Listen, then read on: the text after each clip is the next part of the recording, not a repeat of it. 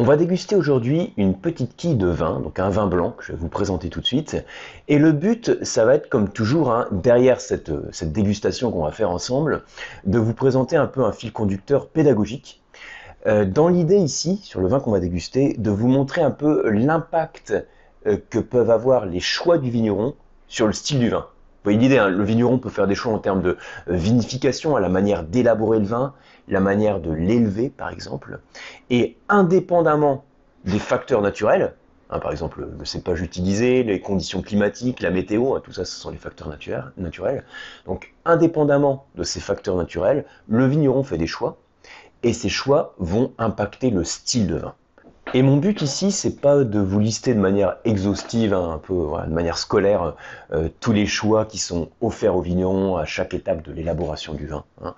Euh, J'en ai déjà parlé d'une autre manière hein, sur, d'autres leçons.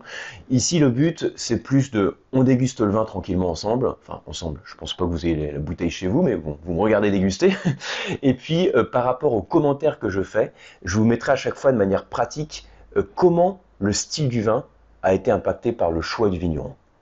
Donc mon but, comme toujours ici, c'est de vous présenter de la manière la plus pratique possible, la plus simple possible, pour que ce soit aussi des clés euh, qui soient valables pour vous ensuite en pratique en tant que dégustateur.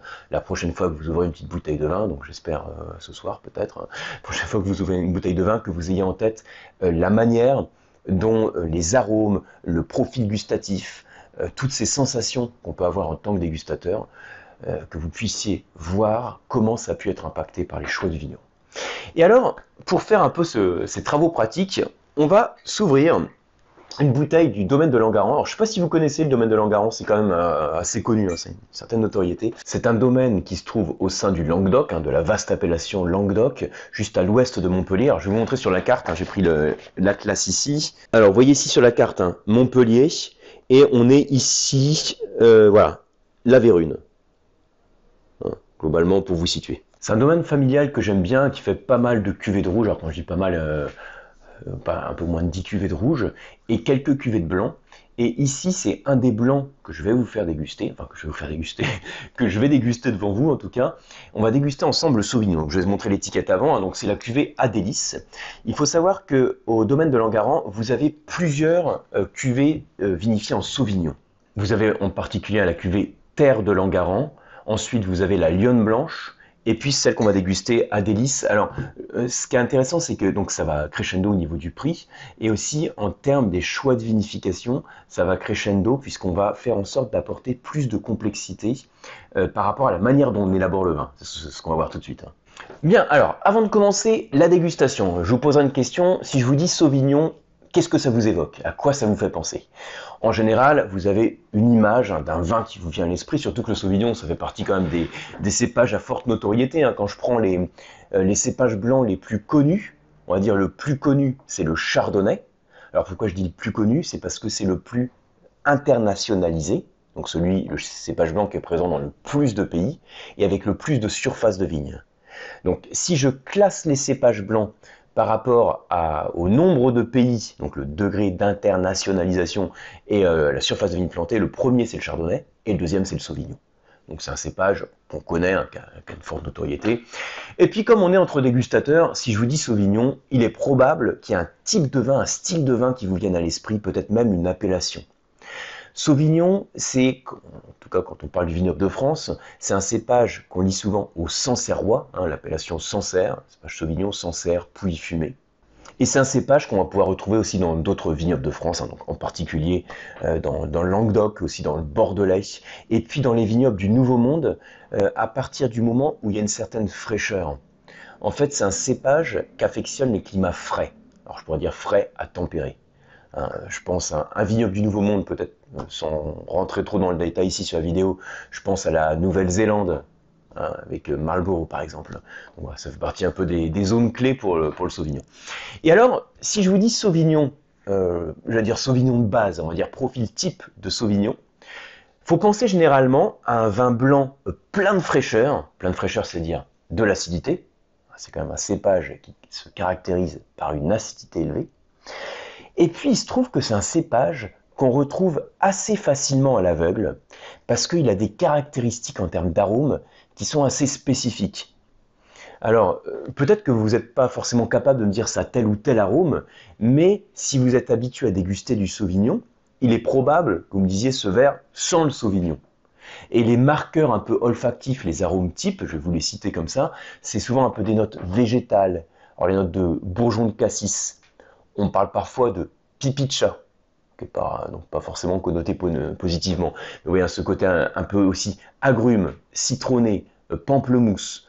Voire quand on a des climats un peu plus cléments, donc un peu plus tempérés, euh, un peu plus de maturité dans les arômes. Hein. On a euh, cette implication en général, hein, quand vous avez un climat frais, vous avez des arômes frais, et un climat plus clément, des arômes plus mûrs.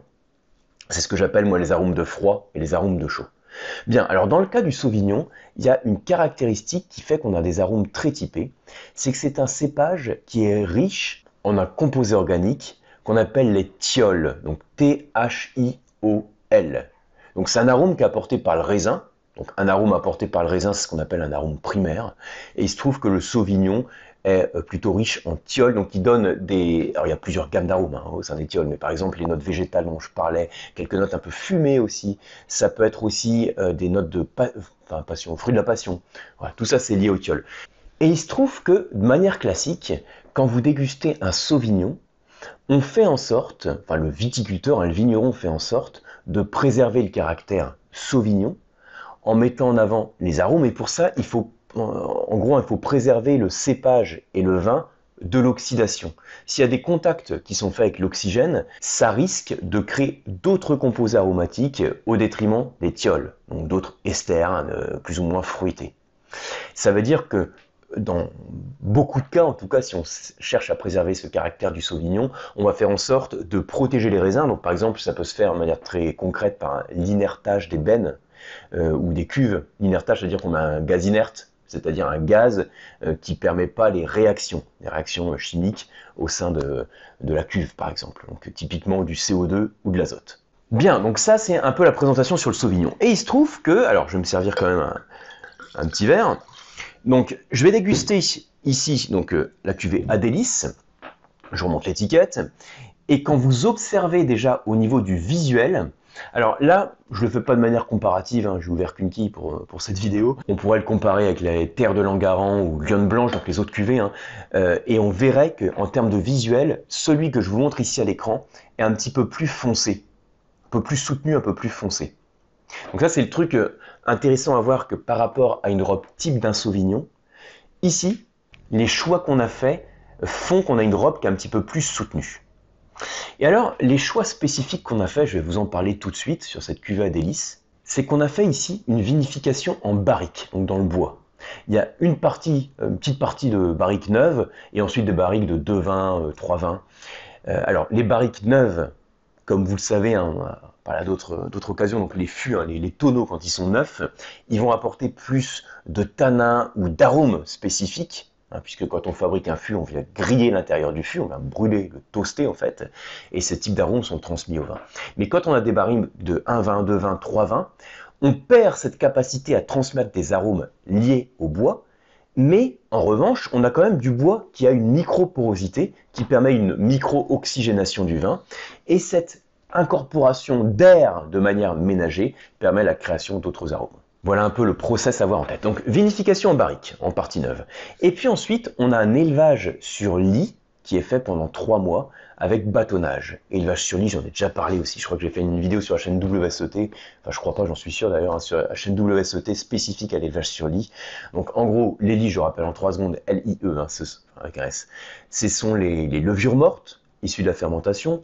On les laisse comme ça euh, dans le contenant elles sont en contact avec le vin et elles sont en quelque sorte digérées par le vin, c'est ce qu'on appelle l'autolyse des levures, et cette autolyse va faire que l'on va créer de nouveaux arômes et apporter plus de complexité. Donc ça veut dire que dans les choix de vinification, donc euh, vinification, fermentation barrique, neuve et de premier ou deuxième ou trois vins, donc euh, les choix en termes de vinification et d'élevage, avec l'élevage sur lit, on a une approche qui est euh, pas, pas forcément rare, hein, mais en, tout cas qui n'est pas classique sur le Sauvignon.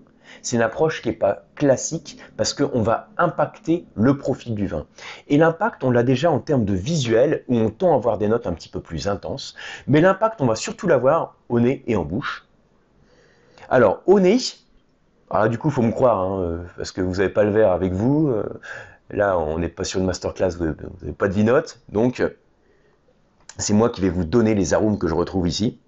Et ce qui est surprenant, c'est que dès le premier nez, donc avant l'oxygénation, j'ai des arômes euh, qui ne sont pas complètement typés Sauvignon.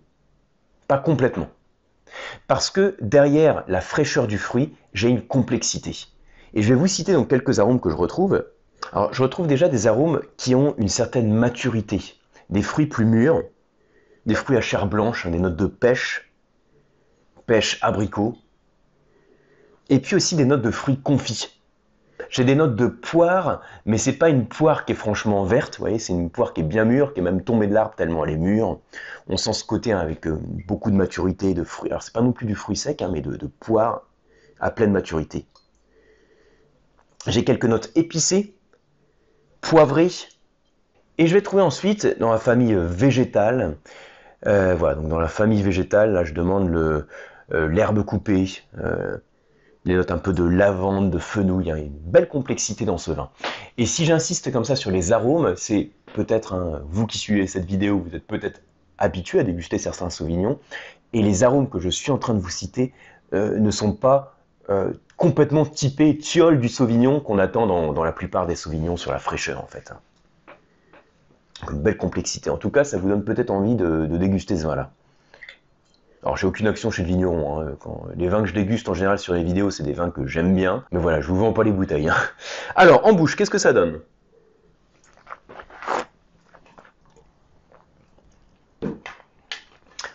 Alors, il y a un point commun quand même qui permet de dire c'est du Sauvignon. On a une acidité élevée, une belle fraîcheur en bouche et je retrouve quelques notes d'agrumes un peu confites, hein, de pamplemousse notamment, que j'avais nettement moins au nez et que je retrouve plus en bouche. Et puis ensuite, j'ai un vin qui chauffe la bouche, qui a du gras, qui a du corps. Ce gras, ce corps, cette onctuosité est aussi apportée par l'alcool. Alors je regarde, euh, ici on a un bon niveau de, en termes d'alcool, hein, on a 14 degrés 5. C'est pas du tout pour ça que je perçois un vin lourd. Je perçois la fraîcheur, l'acidité du vin est là pour équilibrer l'alcool et euh, la chaleur en fait apportée par l'alcool. C'est un équilibre qui se fait. Acidité élevée et un bon niveau d'onctuosité apporté par l'alcool.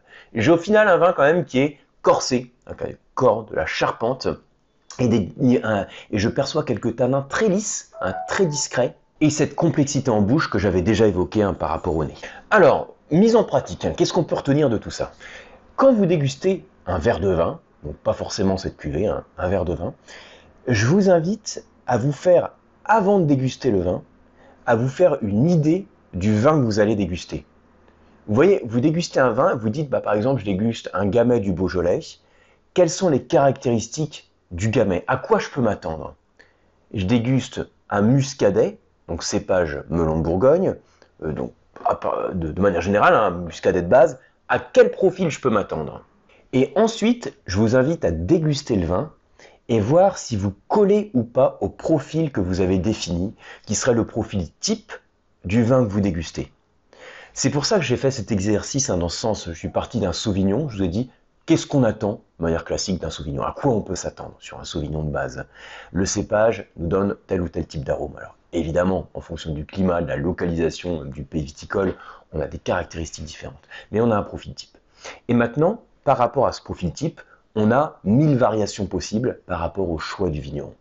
Et on va chercher de quelle manière on s'éloigne de ce profil. Donc là, on retrouve la complexité, les arômes un peu noistés, quelques arômes vanillés, euh, grillés, euh, le fruit confit, la maturité, l'alcool toute la manière dont se démarque de ce profil type, comment on peut l'expliquer par rapport au choix de vinification, au choix d'élevage ou plus généralement par rapport au choix du vigneron. Chaque occasion de dégustation se doit évidemment être un plaisir, c'est quand même pour ça qu'on déguste, mais n'oubliez pas que ça va être aussi un prétexte à mieux comprendre ce qu'on déguste, à prendre son temps. C'est quand on prend son temps qu'on rentre dans la dégustation et qu'on sort de la consommation. Et prendre son temps, c'est prendre le temps de savoir d'où vient le vin, à quoi on peut s'attendre et quelles sont les sensations qu'on perçoit effectivement à chaque étape de dégustation. Merci pour votre attention. santé à vous et on se retrouve sur une prochaine vidéo ou sur les formations sur le site lecoam.eu. A très bientôt.